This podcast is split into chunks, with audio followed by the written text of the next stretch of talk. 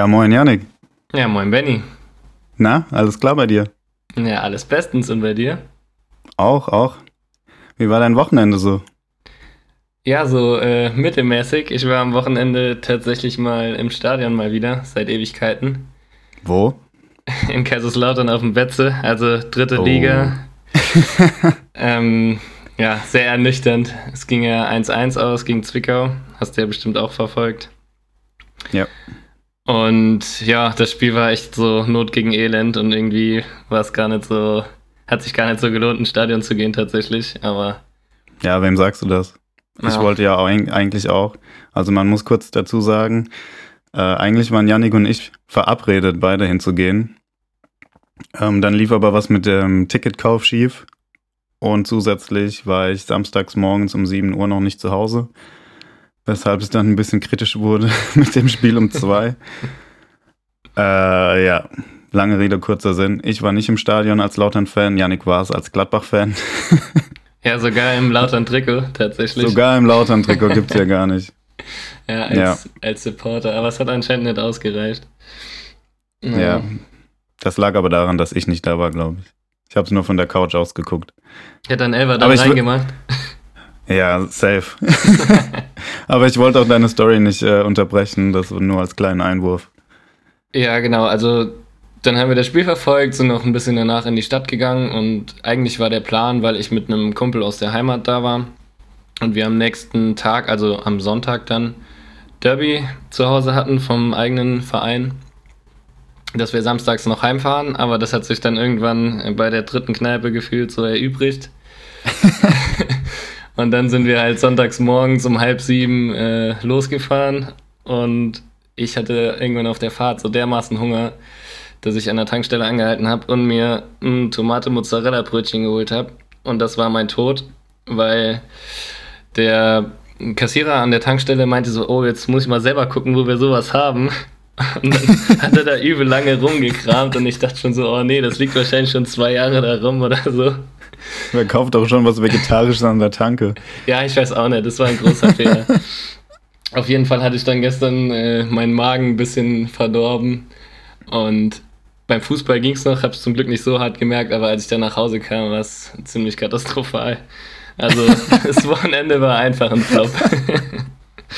Von einem Tomaten-Mozzarella-Brötchen eine Lebensmittelvergiftung geholt. Nee, nee, so krass war es jetzt nicht, aber der hat da so einen ganzen Ball Mozzarella drauf gemacht gefühlt und das war einfach ein bisschen viel nach dem, nach dem Betze-Spiel ja. früh am Morgen. Das habe ich nicht so gut vertragen. Ja, ja man, man kann es natürlich auf, auf das, äh, das Tomaten-Mozzarella-Brötchen schieben. Vielleicht liegt es aber auch an den 8 Liter Bier, die du gesoffen hast. Nee, nee, nee, nee, nee, nee, nee. Ich musste ja fahrtüchtig sein, dementsprechend habe ich mich zurückgehalten. Ja. nur vier. ja, ungefähr. ja. Nee. Es könnte auch an den, den Gläsern, an den Gläsern liegen, die man da im Hannefass bekommt. äh, Hannefass ist übrigens eine Kneipe in Lautern. Für diejenigen, die es nicht wissen. Ja. Ich weiß nicht, wie die es mit der Hygiene nehmen, aber ich will jetzt auch hier niemanden in Verruf bringen. Oha. okay, da sage ich dann am besten mal gar nichts zu. ähm, ja, das war mein Wochenende tatsächlich. Und wie war es bei dir? Ähm, ja, ich habe es ja eigentlich gerade schon angesprochen. War ein Katerwochenende.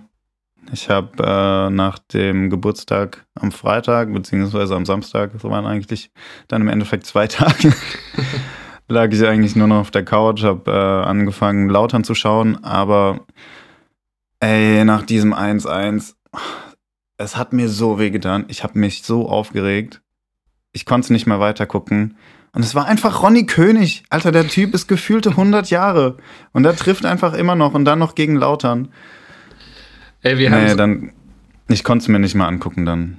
Wir haben es vorher einfach gesagt, wir haben so die, den Kader durchgeguckt von Zwickau, weil wir halt nicht so ähm, viel mit der dritten Liga zu tun haben, dass wir da jeden Spieler kennen. Und wir haben einfach aus Spaß gesagt, Safe Call, Ronny König trifft. Und dann, dann so ein komischer, abgefälschter Ball geht einfach rein und Ronny König ja. ist der Torschütze. Also Ey, unglaublich. Es fiel das 1-0 für Lautern und ich war mir einfach so sicher, ich hätte drauf wetten sollen. Ich mache es grundsätzlich nicht, aber ich hätte drauf wetten sollen, dass die noch das 1-1 fangen. Ey, es war so klar und es ist halt einfach dieselbe Geschichte. die sich jetzt in diesem Jahr wieder wiederholt. Denn es war letztes Jahr, beziehungsweise letzte Saison genau das gleiche. Und es ist einfach so nervig. Und aber ich sag's trotzdem, Lautern steigt noch auf. Hashtag ja, hoffentlich. Hoffentlich. Das wäre cool. Ja. Oh, ja, aber ich würde sagen, ey, genug gelabert, Janek. Was liegt auf dem Tisch? Ja, es gab einige Auslosungen diese Woche. Es gab Hansis erstes Mal und wir haben wieder mal einen Bundesligaspieltag hinter uns, den dritten jetzt. Und mhm. ja, auf jeden Fall viel los wieder. War turbulent, war turbulent. Ja. Aber ich ja. habe gehört, du hast noch eine Frage für mich. Genau, eine kleine Frage habe ich auch noch vorbereitet, richtig. Ja. Und zwar ähm, als alte Kreisliga-Legende wollte ich dich mal fragen, wie es aussieht. Ich oder dir. du? Beide. ich wollte einfach mal fragen, wie es bei dir aussieht. Bist du ähm, Rasenplatz, Kunstrasen oder Ascheplatz-Fan? Ja, Safe Call, Rasenplatz. Sicher. Ja, also da, da muss ich gar nicht lang drum rumreden. Rasenplatz, aber wenn es dann drum geht, äh, meinen zweiten Lieblingsplatz äh, auszuwählen, dann bin ich mir nicht so ganz sicher. Ich finde, beide Plätze haben ihre Vorteile. Beim Kunstrasenplatz kommt es immer darauf an, wie gut der Platz ist. Also es gibt so Hockeyplätze, die sind halt ultra scheiße. Da gehst du halt mit komplett offenen Beinen nach Hause, insbesondere wenn du Verteidiger bist. Aber es gibt halt auch die geilen Kunstrasenplätze, die einem Rasenplatz, einem richtigen Rasenplatz nicht ganz nahe kommen, aber auf denen es sich halt so gut spielen lässt, weil da keine Unebenheit drin ist. Und ja, die einfach richtig geil liegen und du da mega gut drauf zocken kannst. Und ich finde aber auch der Hartplatz oder der Ascheplatz, der hat seinen Charme, insbesondere wenn er ein bisschen feucht ist, wenn es geregnet hat. Dann macht das schon Bock. Im Sommer kannst du es komplett vergessen, weil dann siehst du nichts. Ich glaube, ich gehe aber. ich glaube, ich gehe aber tatsächlich dann mit dem Kunstrasenplatz äh, an zweiter Stelle und dann kommt der Ascheplatz. Und du? Ja, ich wäre äh, genauso vorgegangen, also ich jetzt auch genauso argumentiert.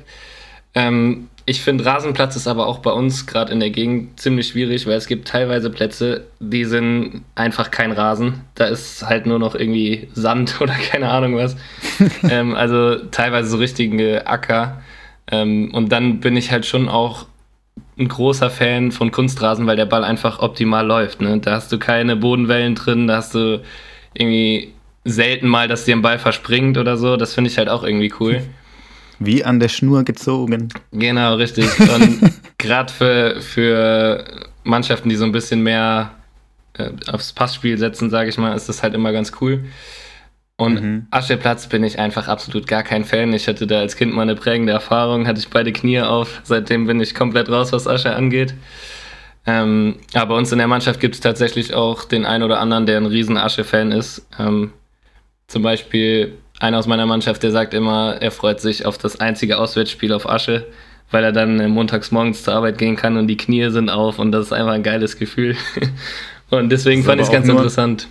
Das ist nur ein geiles Gefühl, wenn kurze Hosenwetter ist, weil wenn du auf offene Knie eine Jeans anziehen musst, das ist der absolute Tod. ja, das auf jeden Fall, ja. Oder wenn du so eine offene Seite hast vom Krätschen, Alter, das ist das Schlimmste überhaupt.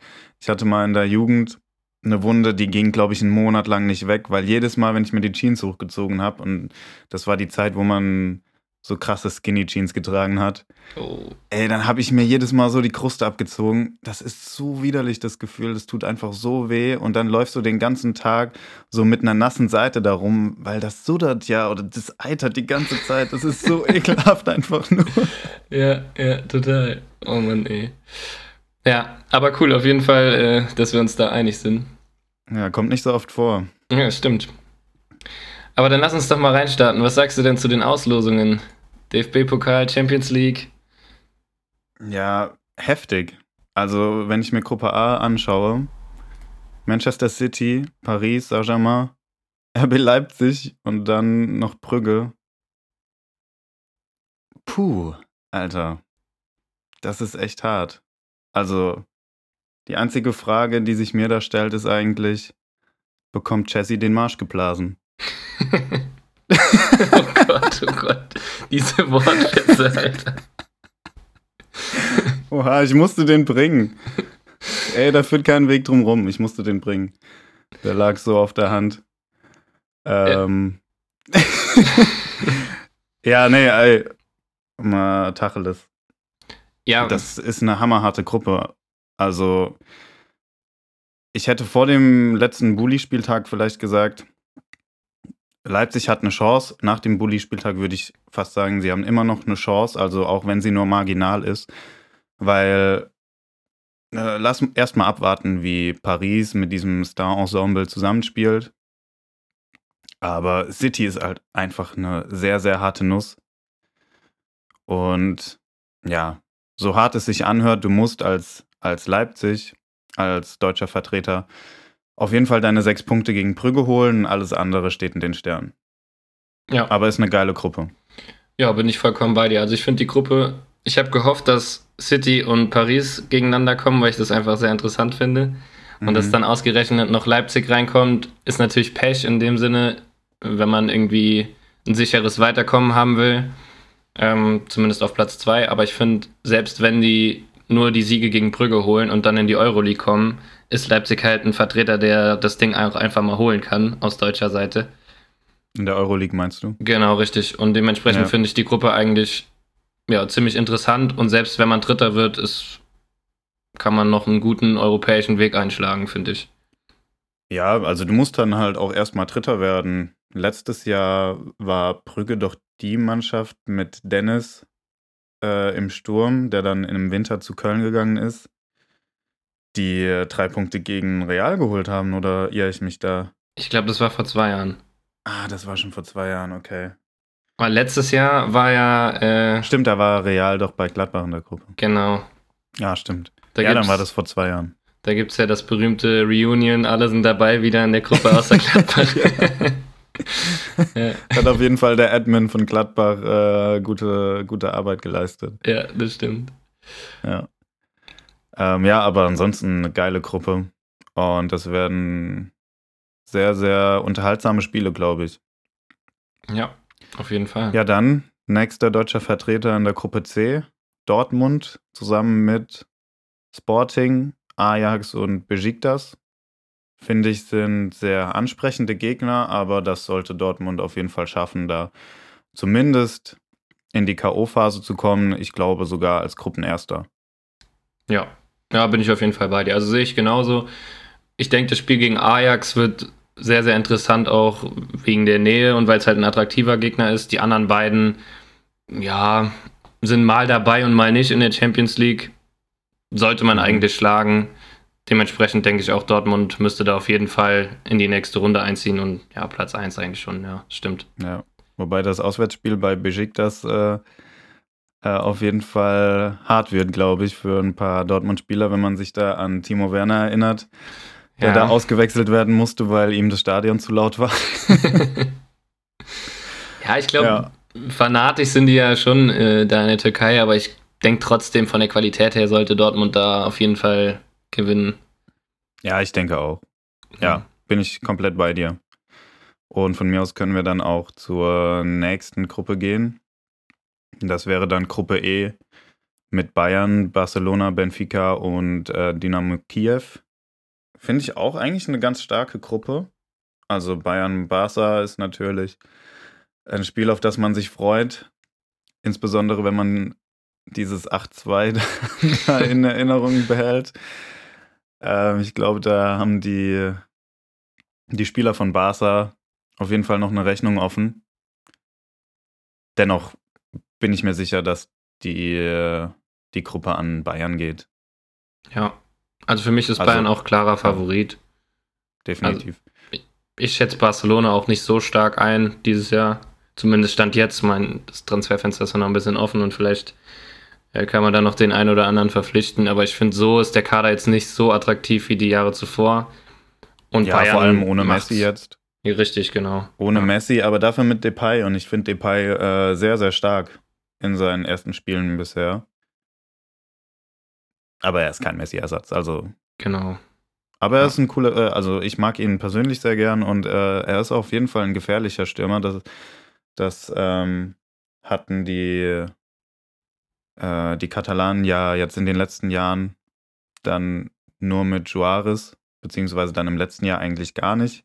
Die hatten zwar Messi, aber so keinen richtig geilen Stürmer, wobei jetzt Depay ist auch kein Stoßstürmer, kommt ja auch eher über den Flügel. Ähm, ja. Aber ich bin ein kleiner äh, Depay-Fanboy. Ich mag den einfach gern, deswegen äh, freue ich mich auf das Spiel, beziehungsweise auf die Spiele und bin gespannt, wie er performt. Aber dennoch geht die Gruppe definitiv an Bayern, würde ich sagen. Ja, da bin ich auch dabei. Ich finde, Kiew ist noch unangenehm auswärts, weil es weit ist. Ja. Und Benfica sollte man auf jeden Fall auch schlagen können. Deswegen denk mal, Bayern und mhm. Barcelona machen das. Genau. Ja, ich finde äh, generell diese Begegnungen in der Gruppenphase der Champions League im Osten, die sind immer unange unangenehm, weil du halt immer in die Kälte fliegen musst. Also erstens hast du dann aus zentral- bzw. westeuropäischer Sicht immer eine weite Anreise, was erstens schon ja scheiße ist, weil du dich nicht richtig erholen kannst von dem Bundesliga oder generell von dem Fußballwochenende davor. Hast wenig Vorbereitungszeit dann. Und dann ist es auch noch so arschkalt. Ja. Also das ist echt undankbar. Wenn du ganz viel Pech hast, dann spielst du noch auf dem Kunstrasenplatz. Das ist ja, ja teilweise stimmt. da auch noch ja. der Fall. Ja. Also. Hast recht. Ja. Ja, und dann äh, Gruppe G. Lille, Sevilla, Salzburg und der VfL Wolfsburg. Und da fand ich ganz witzig, was Marc van Bommel ähm, in der Pressekonferenz nach der Auslosung sagte, angesprochen auf die, die Gruppe an sich meinte er ganz frech, ja, es gibt auf jeden Fall schwerere Gruppen.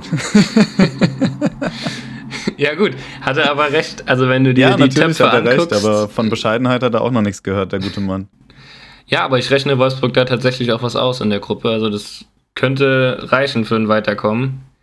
Also ich meine, Lille als französischer Meister ist natürlich schwierig, aber war auch ein Überraschungsmeister. Salzburg na, sollte man schlagen und Sevilla ist unangenehm meine Meinung. Also ich, äh, ich äh, schätze tatsächlich äh, Sevilla in der Gruppe am stärksten ein. Ich glaube, dass Sevilla den Gruppensieg da einfährt. Ähm, ja, du hast Lille als Überraschungsmeister angesprochen. Bei den französischen Teams bin ich mir nie so ganz sicher, wie die performen, ähm, wenn es jetzt nicht gerade PSG ist, weil das bei denen tatsächlich immer sehr saisonabhängig scheint. Und klar, die haben jetzt letzte Saison den Meistertitel geholt, auch ähm, verdient. Also die hatten ja auch einfach eine geile Truppe beisammen. Aber ja, mal schauen, wie das diese Saison dann ist.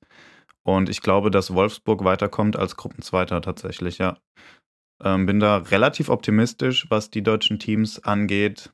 Ja, Leipzig, keine Ahnung. Die haben es definitiv am schwersten. Wäre eine Überraschung, wenn die direkt dann als Gruppenzweiter oder vielleicht sogar Erster, wer weiß, in die K.O.-Phase kommen. Davon gehe ich nicht aus, aber ja, den anderen deutschen Teams rechne ich auf jeden Fall Chancen aus. Ja, ja. Ich denke auch, mit der Auslosung kann man eigentlich zufrieden sein, wenn man äh, kein Leipzig-Fan ist. So. Und Leipzig hat halt die attraktiven Gegner. Ja. Ist halt auch cool. Deswegen war ich eigentlich ganz zufrieden damit und finde auf jeden Fall, dass da einige interessante Spiele dabei sind und da kann man sich drauf freuen, oder? Ja, definitiv. Ich freue mich generell auf die, auf die Champions League-Saison und generell das äh, internationale Geschäft. Das steht ja jetzt auch vor der Tür. Im September beginnt's. Und ja, bin ein bisschen hyped. Ja, auf jeden Fall. Ja, und dann, dann gab es noch. noch eine Komm, mach du die Überleitung. Genau, dann gab es nämlich noch eine andere Auslosung. Und zwar ja. ähm, gestern, Sonntag, wir nehmen heute Montag, den 30.08. auf und gestern wurde die zweite Runde für den DFB-Pokal ausgelost. Auch mit einigen interessanten Spielen. Ich denke mal, das interessanteste ist Gladbach gegen Bayern. Würde ich auch sagen. Ähm, Irgendwie schafft es Gladbach immer, dass wir äh, sie hier im Podcast erwähnen, oder? Ja, ja. Aber also ich muss ganz ehrlich nicht. sagen, ich verzweifle noch an den Zweitrundenlosen von Gladbach. Letztes Jahr Dortmund, jetzt Bayern. Irgendwie hat man so das Gefühl, es wird immer, immer schwieriger. Keine Ahnung. Also, ja, es ist schon ein hartes Los für die zweite Runde. Also, ja. Es ist generell eins von zwei Losen, wo halt zwei Bundesliga-Teams gegeneinander spielen. Das andere ist dann noch Stuttgart-Köln. Ansonsten finde ich die anderen ja, Begegnungen jetzt nicht unbedingt erwähnenswert, aber Gladbach-Bayern ist schon ein Kracher für die zweite Runde. Ja, das auf jeden Fall. Also ich finde, es gibt so ein paar coole Duelle noch, so Waldhof Mannheim gegen Union Berlin, könnte ich mir vorstellen, dass es ein, ein cooles Spiel wird. Auch so rein ja. wegen den Fanlagern oder Dynamo Dresden gegen St. Pauli, auch so könnte ein cooles Spiel werden. Ja, und dann halt, wie du schon gesagt hast, die Bundesliga-Duelle, ja, ist jetzt nichts so ultra Spannendes dabei. Also, weiß nicht, Mainz, Bielefeld, okay, ist ah, stimmt, das relativ ist spannend. Ah, okay, ja, ja. Sorry, ja. Bielefelder, ich hatte euch gerade nicht als äh, Erstligamannschaft auf dem Zettel. ja, die gibt's halt noch, ne? Aber gut, ja, ja ist jetzt nichts Weltbewegendes dabei, denke ich mal. Nee, also Gladbach-Bayern ist auf jeden Fall das Spiel, das da raussticht. Und Gladbach schafft es tatsächlich dann auch mal nicht unbedingt mit negativen Schlagzeilen hier in den, Pod, äh, in den Podcast. Äh, wird man dann nach dem Spiel sehen, ob sich zu negativen Schlagzeilen umwandelt. Ja, ist Aber, jetzt zum Glück noch ein bisschen hin. Ja, genau. Deswegen. Vielleicht fangen sie sich bis dahin. Ja, vielleicht kommt dann auch mal der ein oder andere Verletzte zurück und dann kann man ja vielleicht auch mal gegen München überraschen. Man weiß es nicht. Oder ja. das Lazarett wurde größer, aber hoffen wir es mal nicht. Nee, nee. Also viel schlimmer geht es ja eigentlich schon nicht. ich würde das nicht so laut sagen. Ja, stimmt auch wieder. Aber lassen wir das Thema. Denn es gab eigentlich noch, also erstens was richtig Interessantes, denn Flick hat seinen ersten Kader für die Nationalmannschaft nominiert und es gab drei Überraschungen, was ähm, Neulinge angeht. Denn er hat mit David Raum von Hoffenheim, mit Nico Schlotterbeck von Freiburg und mit Karim Adeyemi von Salzburg drei sehr junge, sehr erfrischende Spieler für die, für die Nationalmannschaft nominiert. Und es sind weder Hummels noch Boateng dabei. Also bei Boateng konnte man damit rechnen, denn der hat bis jetzt noch keinen neuen Verein gefunden und eigentlich konnte man auch damit rechnen, dass Hummels nicht dabei ist, weil der ja nach wie vor angeschlagen ist. Ja, finde ich ähm, sehr gelungene erste Nominierung. Was sagst du? Ja, also die Neulinge, sage ich mal, die er nominiert hat, die finde ich eigentlich alle sehr, sehr gut. Ähm, für mich absolut mhm. verdient bei allen dreien. Also Schlotterbeck in der Bundesliga jetzt auch schon wieder richtig stark und bei der U21 auch total überzeugend. Genau, ja. Ähm, ich glaube, David Raum ist so ein bisschen reingerutscht, weil er halt eine Position spielt, die nicht so viele spielen ähm, in Deutschland oder nicht so viele so gut spielen wie er. Ähm, dementsprechend finde ich auch, dass es ein sehr, sehr guter, eine sehr, sehr gute Nominierung gewesen ist. Vor allen Dingen, weil der auch nach vorne sehr gefährlich ist in meinen Augen. Und Adeyemi ja, ich weiß nicht, ob, ob ich den schon in der Nationalmannschaft sehe, aber ich finde das auf jeden Fall ein vielversprechendes Talent, der vielleicht noch ein bisschen am Abschluss arbeiten muss, zumindest die Spiele, die ich von ihm erfolgt, verfolgt habe. Dann hast ähm, du auf jeden Fall in dieser Saison noch kein einziges Salzburg-Spiel gesehen. Nee, aber so U21 technisch, das ist halt ein geiler Spieler, der ist schnell, der ist so dribbelstark, aber wenn er dann vorm Tor steht, bei der U21 zumindest, dachte ich jedes Mal, oh, jetzt noch so die, die 2% Abgezocktheit da rein und dann ist er halt schon direkt ein richtig starker. Und so, finde ja. ich, braucht er noch ein bisschen was, um dann wirklich in der Nationalmannschaft durchzustarten. Ja, ich weiß nicht. Also, meiner Meinung nach äh, waren Schlotterbeck und Adeyemi Muss-Nominierungen. Also da führte kein Weg dran vorbei.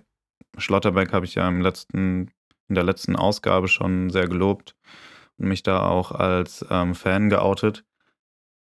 Und ja, jetzt wurde er auch nominiert. Ich sage nicht, dass das an meiner Einschätzung lag, sondern ich würde sagen, Hansi Flick hat da auf jeden Fall auch sehr viel Fachexpertise, um das selbst einschätzen zu können.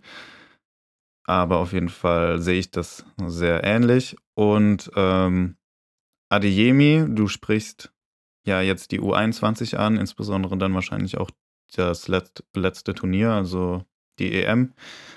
Dem hat das Turnier sehr gut getan und auch die Vorbereitung, denn er hat jetzt in Salzburg bereits als Stammspieler wohlgemerkt, also er spielt mit seinen 18 Jahren jetzt Stamm im Sturmzentrum, hat er fünf Tore in fünf Spielen, sechs Spielen, also eine Wahnsinnsausbeute, zusätzlich dazu noch ähm, Vorlagen. Ich weiß jetzt nicht genau, wie viele. aber auf jeden Fall liegen seine Scorerzahlen auf jeden Fall auf einem Level mit den Spielen oder sogar darüber. Und dann ist es meiner Meinung nach genau richtig, ihn jetzt, jetzt zu nominieren, wo er halt einen Höhenflug hat. Dann kann er sich nämlich beweisen in der Nationalmannschaft. Dann kommt er mit Selbstbewusstsein dahin, auch wenn er erst 18 ist. Und kann das dann noch weiterhin pushen. Und deswegen finde ich die zwei Nominierungen sehr, sehr gut. Bei Raum bin ich mir nicht so sicher. Du hast gesagt, es liegt an seiner Position. Der Meinung bin ich auch. Denn ich finde, er konnte bisher noch nicht so auf den Platz bringen, was er in der letzten Saison in Fürth gezeigt hat. Da war er nämlich sehr, sehr stark nach vorne hat mit vielen Assists geglänzt und das war bisher noch nicht der Fall. Die Saison ist erst drei Spieltage lang ähm, und er hat bestimmt noch Chancen, sich in der kommenden, in der, in der kommenden Spielzeit, jetzt in den nächsten Spielen, zu beweisen. Ähm, ja, das ist eine, für, für mich eine okaye Nominierung. Kann man auf jeden Fall machen. Finde ich gerechtfertigter, als zum Beispiel einen Tilo Kehrer mitzunehmen, aber Thilo Kehrer ist auch nur dabei, weil ein Hummels nicht dabei ist. Aber ja, das ist dann der einzige von den drei neuen, bei dem ich sage, ja, ist okay, war jetzt kein Muss. Ja, aber ich glaube, das ist auch einfach, weil David Raum der deutsche Borna Sosa ist und weil der einfach spielen darf, nicht so wie Sosa. und ich glaube. Ich wollte gerade sagen, Borna Sosa ist eigentlich der deutsche Borna Sosa. ja, aber, aber der darf halt nicht mitspielen. Nee, aber so vom Spielertyp her sind die sich, finde ich, ziemlich ähnlich. Ähm, wobei Raum natürlich noch nicht das Niveau hat, was ein Sosa letzte Saison hatte oder jetzt auch schon wieder. Ähm, aber ich glaube einfach, dass die sich ziemlich ähnlich sind und dass das auch in der Nationalmannschaft gut funktionieren kann. Aber du hast schon mhm. recht, der muss sich auf jeden Fall noch ein bisschen beweisen. Da bin ich auch bei dir, ja. Ja. Und ansonsten würde ich dazu noch gerne sagen, dass ich es äh, cool von Flick finde, dass er direkt Hut mitnimmt der sich ja in der letzten Halbserie dann doch schon festgespielt hatte in der, in der ersten Mannschaft von, von Dortmund und jetzt auch wieder seine Startelf-Einsätze hatte. Und ich finde, ähm, die auch dort gerechtfertigt hat und deswegen auch völlig zu Recht jetzt bei der Nationalmannschaft dabei ist. Ja, ja, hat er sich auf jeden Fall verdient. Gerade unter Terzic ist ja nochmal der Stern so ein bisschen aufgegangen. Genau. Und ja, ich bin auf jeden Fall mal gespannt, ob er den Sprung schafft, weil bei der U21 damals war er auch immer gesetzt. Und ja, wäre ja zu wünschen, wenn der nochmal ein paar Spiele für die A-Nationalmannschaft machen wird in Zukunft. Ja. ja. Und dann würde ich sagen, schließen wir das Thema ab und beginnen den Bundesliga-Rückblick. Genau. Und ich würde gerne mit Wolfsburg gegen Leipzig beginnen. Und dieses Mal nicht, weil wir Leipzig loben wollen, denn da gab es nichts zu loben, sondern weil wir über die Wolfsburger sprechen müssen, die jetzt mit drei Siegen aus drei Spielen den perfekten Saisonstart hingelegt haben, noch nie so gut in eine Bundesliga-Saison gestartet sind und echt einen guten Ball spielen. Ja, ähm, also ich habe die Paddel schon aus dem Keller geholt zum Zurückrudern, weil wir, wir haben ja einfach äh, Wolfsburg so gar nichts zugetraut und dann gerade nach ja. dem DFB-Pokal-Fail habe ich wirklich gedacht, Van Bommel sitzt da irgendwie zwei Spiele auf der Bank und dann war es das wieder, so übertrieben gesagt. Aber die haben es geschafft, drei Spiele in Folge zu gewinnen und auch mit gutem Fußball in meinen Augen. Also mhm. größtenteils auch verdient gewonnen. Dementsprechend muss man da wirklich alle Hüte ziehen und gegen Leipzig musste halt erstmal gewinnen. Ne? Ja, also ich fand erstaunlich, dass die Wölfe eigentlich die Leipziger mit ihrem eigenen Fußball geschlagen haben. Ähm, denn es waren die Wolfsburger, die ja in RB-Manier direkt immer nach Ballgewinn nach vorne gespielt haben. Also ich finde eigentlich, das perfekte Beispiel dafür ist das 1 zu 0 durch Roussillon. Roussillon fangt, äh, also er fängt quasi einen, einen Konterversuch der Leipziger, eingeleitet durch Gulaschi, ab, beziehungsweise erobert den Ball dann gegen äh, Forsberg und spielt ihn direkt vertikal nach vorne, läuft mit, und bekommt die Hereingabe, beziehungsweise die abgefälschte Hereingabe durch Gulaschi direkt serviert und haut das Ding eiskalt rein. Und das innerhalb weniger Sekunden alles. Und es ist äh, ja eigentlich RB mit seinen eigenen Waffen geschlagen. Und generell hauen sich die Wolfsburger echt in jeden Ball rein. das ist äh, irgendwie geil zuzuschauen, finde ich. Also es macht echt Bock. Ja, das stimmt auf jeden Fall. Also die Parallelen sind auf jeden Fall da, die du angesprochen hast. Ähm, ich finde aber, ja, wie soll ich sagen, es ist schon eine Veränderung da zur letzten Saison unter Glasner. In meinen Augen. Ja, also man, auf jeden Fall, ja. Man sieht schon die Handschrift von Van Bommel und die passt auch ganz gut. Und vor allen Dingen finde ich, dass der Kader sich extrem verstärkt hat. Ähm, kaum Abgänge, also kaum relevante Abgänge. Natürlich hat man immer ähm, den einen oder anderen, der dann hinten runterfällt, aber aus der Stammelf und aus dem, äh, aus dem 18er Kader, sage ich jetzt mal, ist kaum einer weg, den man jetzt äh, wirklich vermissen wird in Wolfsburg. Und der Kader ist gerade in der Breite, finde ich, gut verstärkt worden. Ähm, ja, rund um äh, Mem Nemscher, Waldschmidt und Co. Matcher, ja. Ähm, Glaube ich schon, dass die da einen echt guten Kader haben. Und ja, wenn es so weitergeht, dann ist eine ähnliche Saison wie, wie letztes Jahr möglich, ne? Ja, finde ich auch. Und du hast es angesprochen, sie hatten keine Abgänge, also sie haben es geschafft, also keine relevanten Abgänge, sie haben es geschafft, einen Lacroix zu halten, was extremst wichtig war, der sehr umworben war. Und du hast einfach ähm, als Schmatzke da ein Machtwort gesprochen, das einfach gesessen hat und Hand und Fuß hatte. Und du hast Weghorst nicht gehen lassen, was sich bisher noch nicht so ausgezahlt hat in Toren, aber der ja generell super wichtig ist für die Mannschaft und ähm, auch sehr mannschaftsdienlich generell spielt, auch wenn er ein Stoßstürmer ist.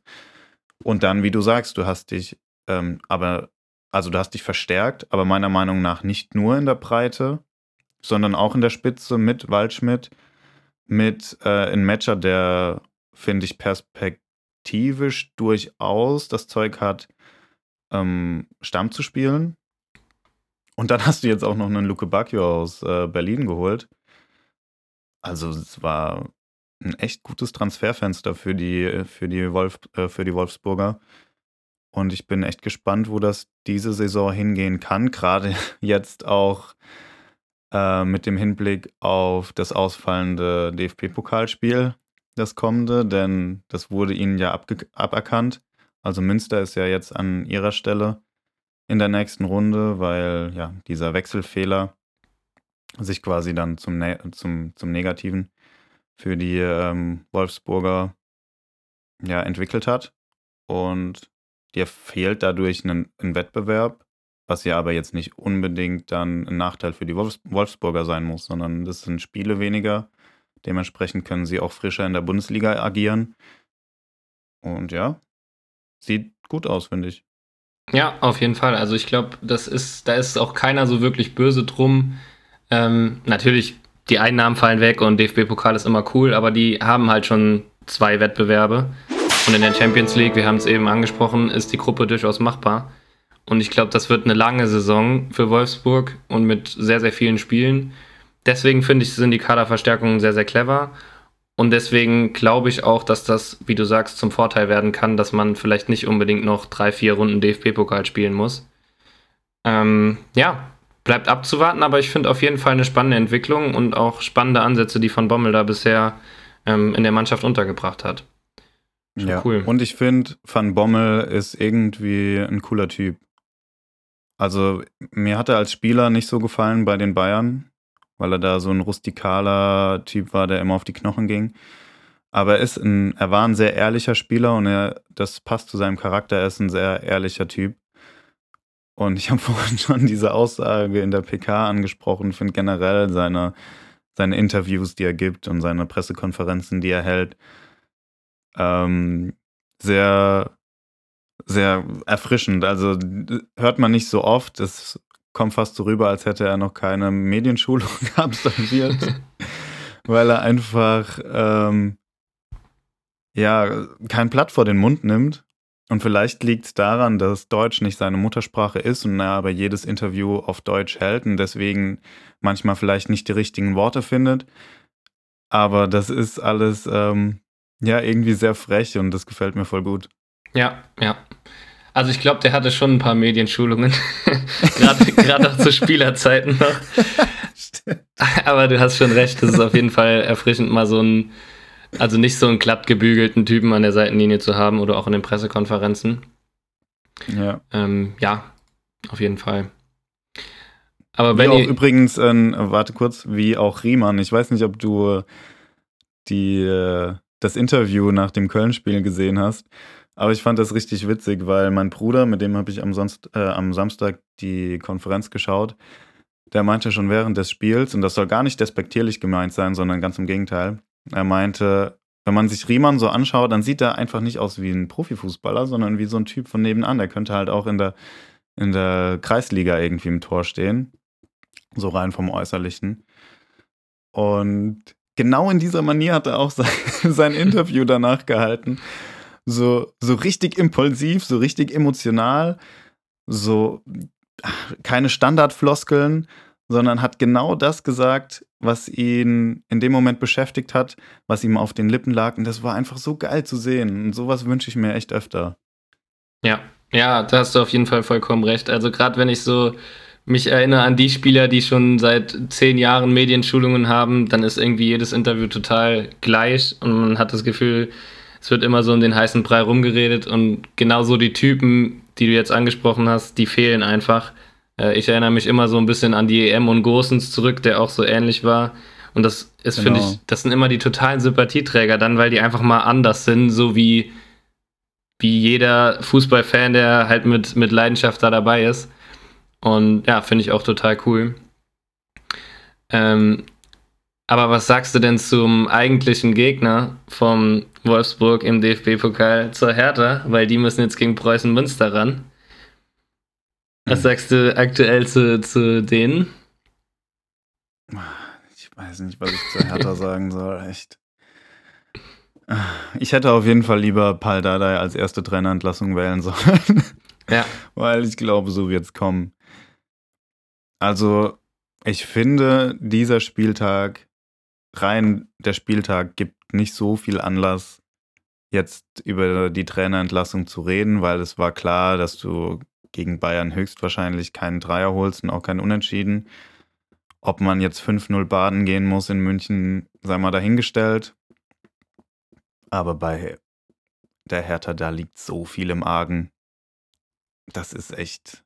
Ah, das geht ganz, ganz stark in die falsche Richtung.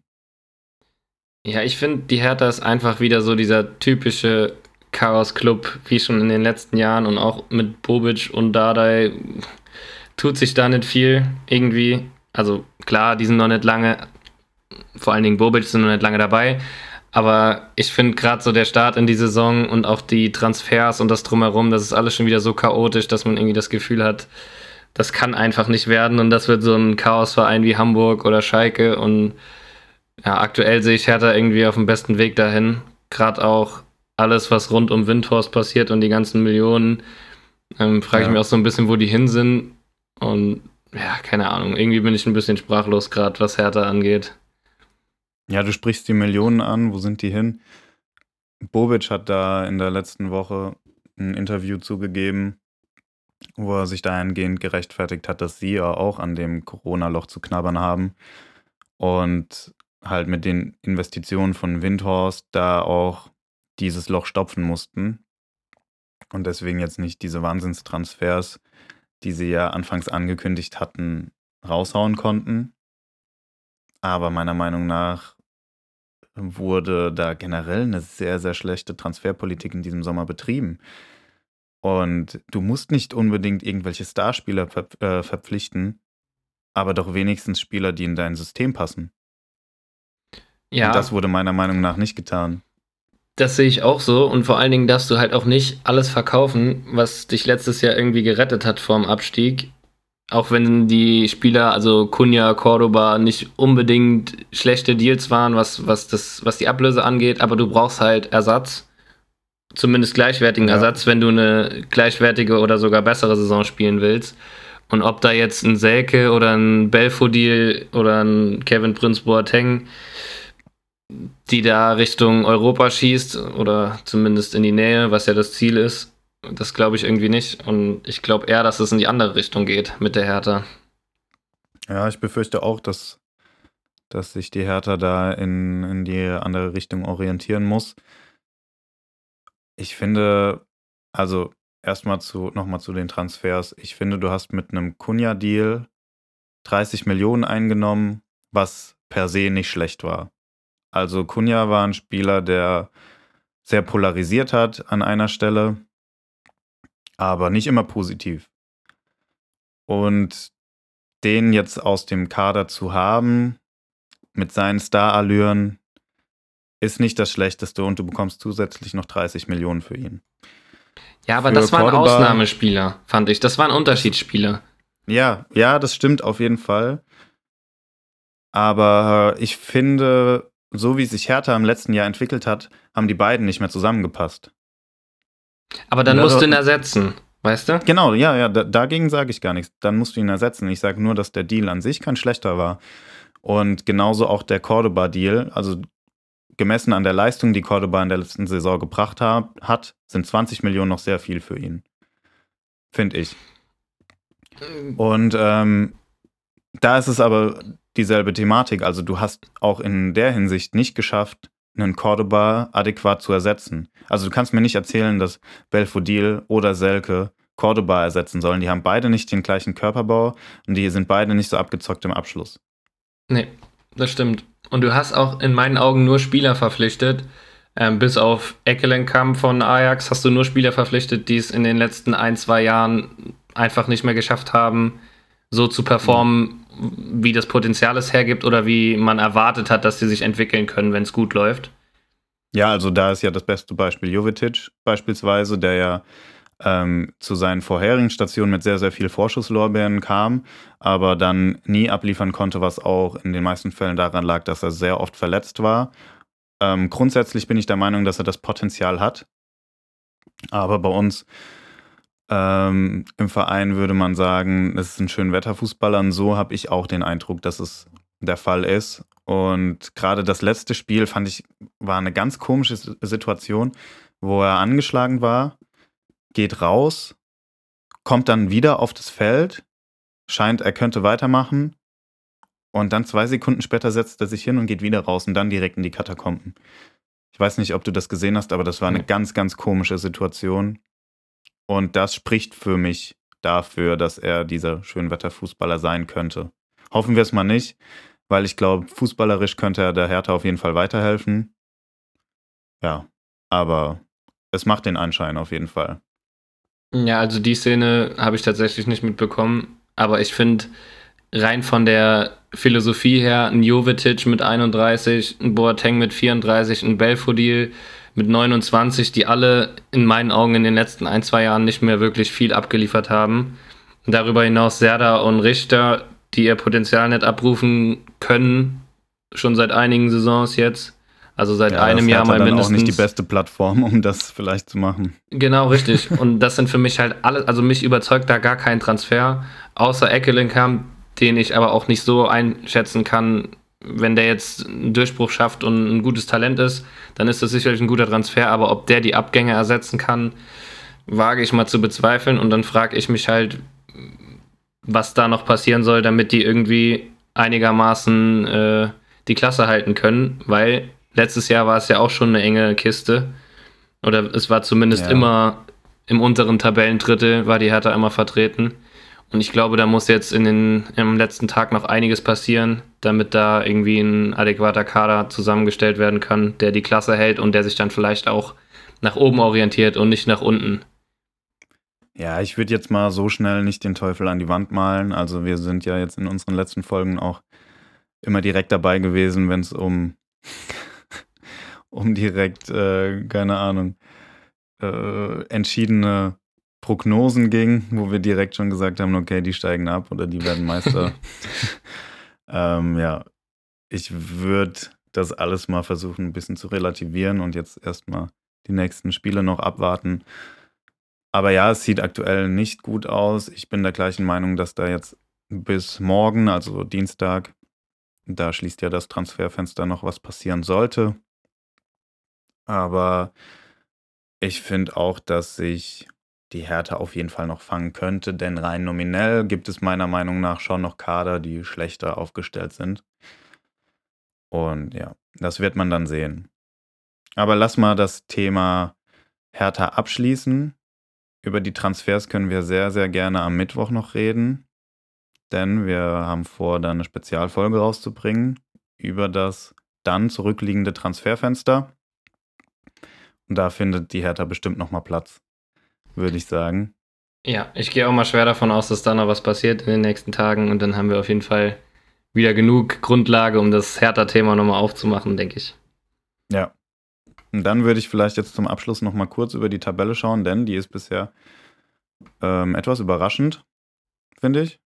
Mhm. Also an der Spitze, wie wir es schon vorhin gesagt haben, ähm, steht Wolfsburg. Und dann hast du die Tabelle gerade vor. Ja, dann, dann kommt schon Leverkusen und Bayern, die punktgleich mit Freiburg auf den Champions League Plätzen stehen. Finde ich, Leverkusen kann man oder hätte man erwarten können, Bayern auch, klar. Aber Freiburg überrascht auch sehr. Ja, definitiv. Und vor allen Dingen die Kölner auf Platz 6 überraschen mich auch sehr. Ähm, das sind in meinen Augen gerade so die beiden Überraschungsmannschaften. Ähm, ich hatte am Wochenende noch mit einem mit einem Kumpel gesprochen, der Köln-Fan ist, der träumt schon von der Meisterschaft. Ähm, ja, aber, mit Baumann, äh, mit Baumann sage ich, mit Baumgart. Genau. Baumann, äh, schon wieder Baumann. Baumgart äh, deutsche Cristiano, würde ich sagen. Der steht an der Seitenlinie immer wie Cristiano Ronaldo beim Freistoß. Ja, ist wirklich so. es ist so geil einfach. der ist auch immer so hart angespannt. Das ist einfach, der passt einfach perfekt dahin. Ja. Also das ist auf jeden Fall auch sehr überraschend. Und halt ja, wir auch einige... Auch heute, wir hätten eigentlich auch heute voll gern über ähm, Köln und auch die Freiburger gesprochen aber wir sind jetzt schon wieder bei über 45 Minuten, glaube ich, und es passt einfach nicht mehr rein zeitlich. Deswegen heben wir uns das für den nächsten Spieltag auf, wenn dann Köln gegen Freiburg spielt und dann ähm, sehen wir, ob die Freiburger oder auch die Kölner ihren bisherigen Trend so fortführen können. Genau, da bin ich auch mal sehr gespannt, was das direkte Duell hergibt. Aber wir haben jetzt ja erstmal Länderspielpause, also warten wir mal noch eine Woche ab und dann. Ja, leider, leider Länderspielpause, wobei das die erste Länderspielpause seit langem ist, ähm, der ich relativ positiv entgegenblicke. Weil es halt einfach spannend zu beobachten sein wird, wie Flick spielen lässt. Ja, das auf jeden Fall, aber mir wäre ein Bundesliga-Wochenende trotzdem lieber. ja, mir auch, definitiv, immer. ja, ja Janik, ich würde. Ja, sind wir uns auf jeden Fall einig, würde ich sagen. Ach, dann ist das doch perfekt. Dann haben wir wieder einen Konsens und können die Folge wieder sehr gut abschließen. Und dann machen wir das doch an dieser Stelle auch. Janik, es war wieder schön mit dir. Mit dir auch. und dann bis in zwei Tagen. Bis Mittwoch, wenn wir die nächste Spezialfolge dann aufnehmen. Ja, und bis dahin, hau rein. Haut rein.